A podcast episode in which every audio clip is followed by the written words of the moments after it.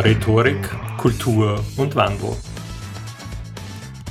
Herzlich willkommen zu meinem neuen Podcast-Channel Rhetorik, Kultur und Wandel. Mein Name ist Thomas Wilhelm Albrecht. Vielen Dank für die Zeit, dass Sie sich genommen haben. Genießen Sie die folgenden Minuten und mit jeder Minute tauchen Sie tiefer und tiefer in die Welt der Rhetorik und des kulturellen Wandels unserer Gesellschaft ein.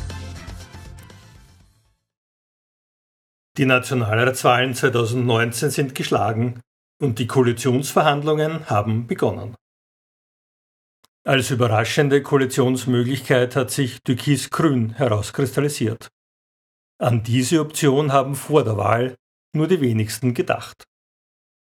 Wie es aufgrund der internen Herausforderungen von FPÖ und SPÖ sowie des zerstörten Gesprächsklimas zwischen ÖVP und SPÖ aussieht, ist dies wohl die einzige Koalitionsoption. Doch wie könnte es sich zwischen Sebastian Kurz und Werner Kogler ausgehen? Sind die beiden nicht zu unterschiedlich für eine langfristige Zusammenarbeit? Ein erster Blick ließe dies vermuten. Doch wie sieht es hinter den Kulissen aus? Dieser Frage gehe ich in diesem Podcast auf den Grund. Türkis und Grün haben zweifelsfrei unterschiedliche Meinungen zu brennenden aktuellen politischen Fragen. Das ist ganz klar und selbstverständlich. Dazu gehören unter anderem die großen Themen der Migration und des Klimawandels. Während des Wahlkampfs hat vor allem Werner Kogler immer wieder mit Nachdruck auf Auffassungsunterschiede zwischen Grün und Türkis hingewiesen. Sebastian Kurz Auftreten hingegen ist von Höflichkeit geprägt. Er erklärt immer wieder, warum ihm bestimmte Themen wichtig sind. Es könnte den Eindruck erweckt haben, dass diese inhaltlichen Differenzen sehr große wären. Meiner Einschätzung nach passen die beiden jedoch besser zusammen, als sie selbst vermutlich noch annehmen. Es reicht ja auch schon, nur zu glauben, man sei unterschiedlicher Meinung. Um wahrgenommene inhaltliche Differenzen wirkungsvoll zu bearbeiten, bedarf es gegenseitigen Vertrauens. Vertrauen ist ein Gefühl, das man hat oder eben nicht. Interessant ist jedoch, wie Vertrauen aufgebaut werden kann. Dazu schauen wir uns zunächst die Kommunikationsfilter von Kurz und Kugler genauer an. Sebastian Kurz geht es um Verstehen und um Begreifen. Er ist proaktiv und strebt übergreifende, gesamtheitliche Lösungen an. Er ist auf ein Ziel fokussiert. Er spricht davon, was aus seiner Sicht gewonnen und erreicht werden kann. Kurz, denkt in Optionen und Möglichkeiten. Das hält ihn motiviert. Er möchte tiefgreifende Veränderungen und sieht diese als notwendig an, um seine eigenen Werte zu erfüllen. Aus seinen Auftritten erkennen wir, dass er ganz klare Vorstellungen hat, wie die Zukunft sein soll. Kurz zieht es vor, den Überblick zu haben und auf der konzeptionellen Ebene zu arbeiten. Kogler hingegen möchte die Probleme durch Konsens lösen. Er spricht viel von Dingen, die verändert werden müssen. Die Quelle seiner Motivation ist in ihm selbst. Er hat einerseits gerne den Überblick und geht andererseits bei Fragen sehr ins Detail. Seine Aufmerksamkeit ist auf sich selbst gerichtet. Er blickt seinen Gesprächspartnern kaum ins Gesicht. Auf Belastungen reagiert er kognitiv und zeigt wenig bis keine Emotionen. Er agiert objektbezogen und ist auf Prozeduren und Abläufe konzentriert. Er meint, was er für gut bewertet, sei auch für alle anderen Menschen gut. Ein erster Eindruck beim Vergleich der beiden Profile könnte darauf schließen lassen, diese beiden Persönlichkeiten seien für eine Koalition zu unterschiedlich. Eine Zusammenarbeit im Rahmen einer Koalition wird tatsächlich von vielen noch als problematisch gesehen. Koalition ist jedoch wie Partnerschaft. Was verbindet die beiden und wie könnten sie voneinander profitieren? Wie könnten sie ihre eigenen Ideen jeweils realisieren und bei ihrer eigenen Wählerschaft Zuspruch finden?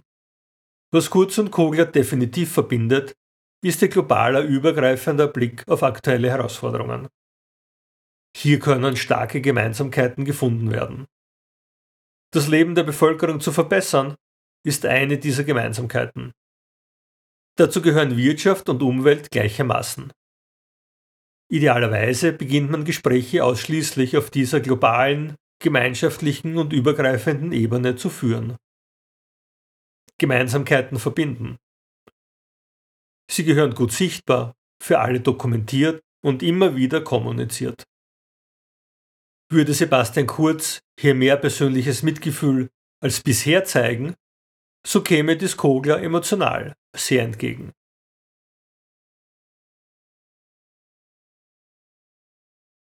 Die darauffolgende klassische Verhandlungsebene kümmert sich um konkrete Ziele. Was soll erreicht werden? Woran wird man konkret erkennen, ein Ziel erreicht zu haben? Messgrößen lassen sich viele finden, wie Beschäftigungsrate, Verkehrsaufkommen bei Pkw, Lkw und Bahn, Wirtschaftsdaten und viele mehr. Kurz könnte Kogler hier sehr leicht entgegenkommen, indem er Koglers Objektbezogenheit bedient. Kogler konzentriert sich eher auf Aufgaben und Systeme, auf Ideen und Strukturen. Kurz hingegen konzentriert sich eher auf Personen und Gefühle anderer, auch wenn er seine eigenen Gefühle kaum zeigt. Das Erkennen dieses Persönlichkeitsunterschieds ist eine große Chance für eine erfolgreiche Koalition. Auf jeden Fall sollten die Koalitionsziele in ausgesprochen humanistischen Begriffen definiert werden, um die grünen Werte zu erfüllen. Geht es weiter zur Umsetzung, also zu konkreten Maßnahmen, wie diese Ziele erreicht werden können, ist Folgendes zu berücksichtigen. Kogler ist wesentlich detailorientierter als Kurz. Kogler findet auch grundsätzlich mehr Fehler und Probleme als Kurz. Kurz könnte diese Eigenschaft Koglers nutzen, effiziente Umsetzungsprogramme in Hinblick auf Wirtschafts- und Umweltfragen zu bekommen. Dass es bei der Lösung von Detailfragen zu Differenzen kommt, ist ganz natürlich. Der Blick auf Gemeinsamkeiten und auf gemeinsame Ziele hilft, Konsens wiederherzustellen. Grün sollte es zulassen, Verantwortung zu delegieren und die Menschen selbst für die Folgen ihres Handelns verantwortlich zu machen. Diese Denkweise unterstützt Sebastian Kurz Führungsstil und macht es ihm einfacher, mit den Grünen zu gehen. Sebastian Kurz hat schon während der türkis-blauen Koalition gezeigt, wie gut er mit Unterschiedlichkeiten umgehen kann und diese für seinen politischen Erfolg verwendet. Gelingt es ihm, die Stärken der Grünen zu nutzen, so sollte diese Koalition eine deutlich einfachere werden. Betrachtet man die Situation aus Koglers Standpunkt, so kann er gar nicht anders, als die Zusammenarbeit mit Türkis zu suchen und zu finden. Seine Konsensbereitschaft, seine innere Motivation und sein Tatendrang sind ein guter Wegbegleiter. Würde Kogler als etwaiger Verhinderer einer türkis-grünen Koalition wahrgenommen werden, so würde man ihm dies für lange Zeit wohl als kindliche Trotzreaktion vorwerfen. Grün hat hier eine große Chance bekommen, ihr Wirken zu entfalten. Das Wahlergebnis zeigt es deutlich. Die Ankläger, Verurteiler und Anbieter sind die großen Verlierer. Die Gewinne sind jene, die den Weg nach vorne gezeigt haben. Beate Meindl-Reising ist gegen Ende des Wahlkampfs immer mehr in eine sehr rigide Haltung politischer Korrektness und Arroganz verfallen. Das hätte genau jene Stimmen gekostet, die die Neos jetzt schmerzlich bräuchten, hier mitwirken zu dürfen. So bleibt Türkis-Grün wohl definitiv eine gute Wahl für unser Land. Ich bin schon sehr gespannt, ob und wie meine Vorhersage wirklich eintreffen wird. Tatsächlich ist dies eine gute Anwendungsmöglichkeit von Kommunikationsfiltern. Immer dann, wenn Verhandlungen anstehen oder Konflikte gelöst werden sollen oder auch neue Strategien etabliert werden müssen. Mögen Ihre Worte stets in Ihrem Sinne ankommen. Das wünsche ich Ihnen von ganzem Herzen. Ihr Thomas Wilhelm Albrecht. besuchen Sie meine Webseite www.mentale-innovation.com.